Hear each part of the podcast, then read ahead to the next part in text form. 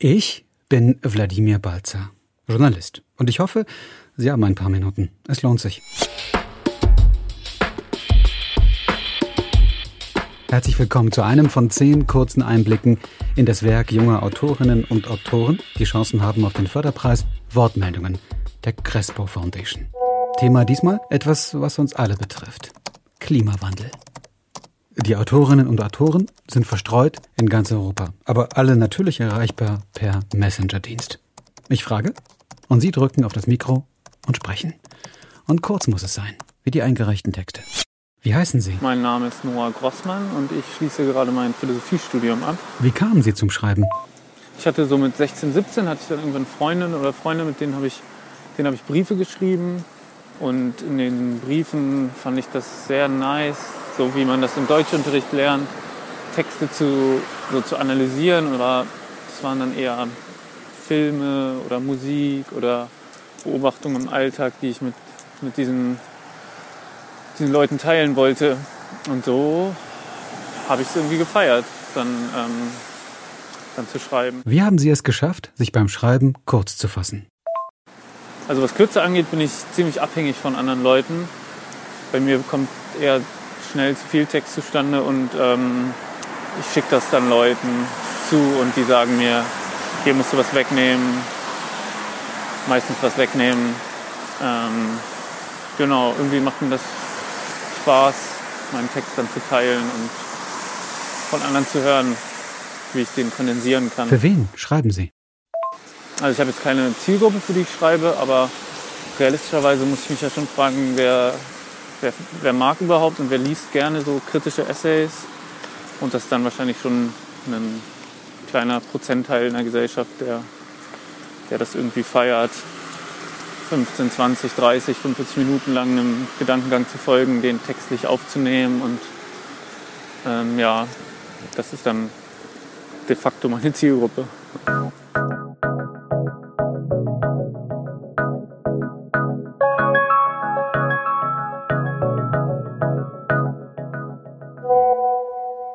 Was kann Literatur gegen den Klimawandel ausrichten?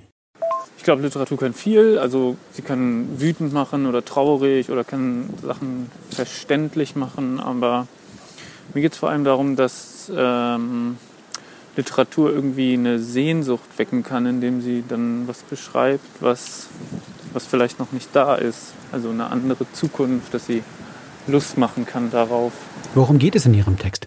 In meinem Text geht es darum, dass der Klimawandel in Erscheinung tritt, also nicht einfach da ist, sondern wir mit ihm in Kontakt treten auf eine bestimmte Art und Weise. Und ich, genau, ich schreibe über zwei Werbeplakate, also geht es darum, was uns eigentlich für eine Zukunft im Konsum von klimafreundlichen Produkten versprochen wird. Und dieses Versprechen der Werbung, das ist für mich ein Schlüssel für die ähm, für die Wettbewerbsfrage, wie der Klimawandel in Erscheinung tritt. Wie lautet der erste Satz aus Ihrem Text? Sehr geehrte Zuhörerinnen und Zuhörer, ich stehe also am Frankfurter Hauptbahnhof am Gleis 13. Welche Form haben Sie gewählt und warum? Für die Form meines Essays ist, glaube ich, am wichtigsten die Bildbeschreibung, weil ich ausgehen will von der Frage, was ist eigentlich zu sehen da am Frankfurter Hauptbahnhof auf diesen, auf diesen beiden Wänden. Weil davon ausgehend entstehen dann erst Gedanken, was Menschen eigentlich für eine Erfahrung machen am, am Gleis, wenn sie da stehen und diese Models sehen. Wer erzählt? Die Erzählstimme im Text ist primär die Stimme, die das zu fassen versucht, was sie auf den Werbeplakaten sieht und dann ausgehend davon Gedanken hat. Aber ich versuche sie schon eher im Hintergrund äh, zu, zu lassen, also als eine beobachtende Instanz sie beobachtet und entwickelt dann einen Gedankengang, aber tritt nicht als Person irgendwie auf. Welchen Einfluss hat der Klimawandel auf die Menschen in Ihrem Text? Ich denke schon, dass an einem deutschen Hauptbahnhof der Klimawandel eigentlich relativ egal ist. Aber eben, wenn man sich so Werbeplakate anguckt, dann ist er plötzlich da. Und da sieht man dann die schönen Pastelltöne und die Werbeslogans und die Models. Und da wird einem versprochen, durch Konsum am Ende auf der richtigen Seite zu stehen.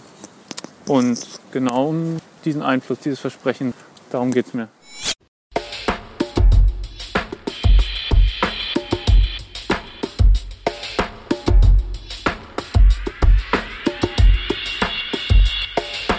Es geht um das richtige Leben im Falschen, so scheint es, wenn man Ihren Text liest.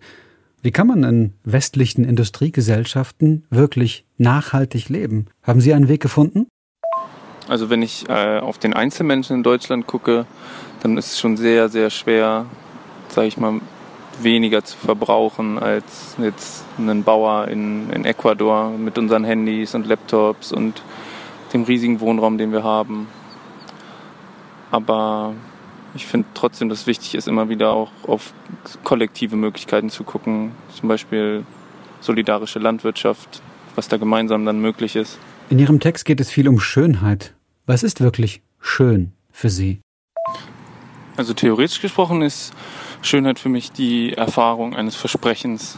Wenn Menschen erfahren, dass es auch ganz anders möglich wäre zu leben, dass eine ganz andere Freiheit möglich wäre, aber eben nicht, indem wir selber uns dafür einsetzen, sondern sie gibt sich uns.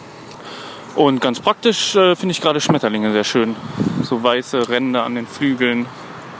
Das ist mir irgendwie als, ja, das finde ich nice.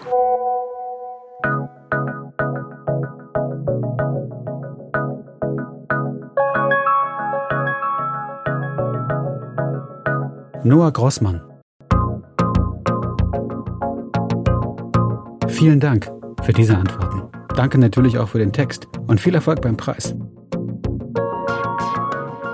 Einer von zehn Kandidatinnen und Kandidaten für den Wortmeldungen Förderpreis 2021. Die Shortlist ist in ganzer Schönheit und Vielfalt auf der Seite wortmeldungen.org abrufbar. Viel Spaß und Erfolg allerseits.